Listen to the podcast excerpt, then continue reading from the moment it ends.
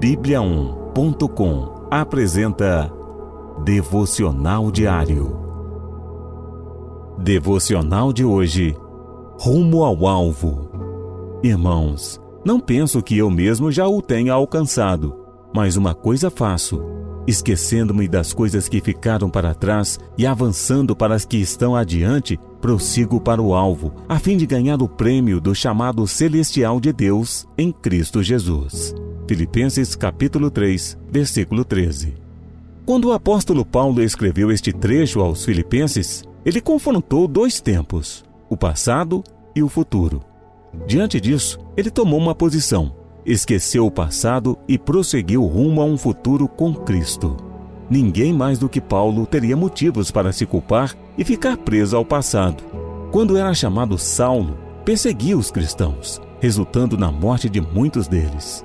Manter esse passado na memória colocaria Paulo preso às situações que tomou enquanto Saulo e o impediria de seguir em frente, rumo ao alvo, fazendo a vontade de Deus e experimentando a genuína transformação em Cristo Jesus. Esquecer esse passado só foi possível com uma verdadeira conversão em Cristo, que gera os frutos do Espírito e da transformação total da mente. Só desta forma, Paulo foi capaz de experimentar e comprovar a boa, agradável e perfeita vontade de Deus na vida dele. Assim como Paulo, se você está em Cristo, é nova criatura. As coisas velhas já passaram eis que tudo se fez novo. Esquecendo. O sentimento de culpa nos impede de prosseguir. Peça perdão a Deus pelos seus pecados e não olhe para trás. Jesus já pagou o preço. Vá e não peque mais. Evite situações que te façam relembrar do passado afastado de Jesus. Nestes casos, lembre-se da sua conversão e o quanto essa decisão te transformou. Prosseguindo. Leia a palavra de Deus.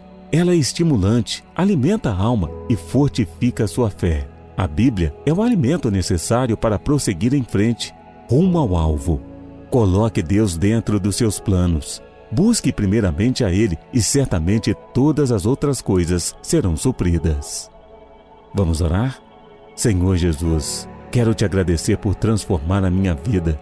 Quero prosseguir rumo ao alvo, crescendo em espírito e em verdade. Afasta de mim as setas malignas da acusação. Em ti encontrei perdão e salvação. Por isso sou grato. Em nome de Jesus.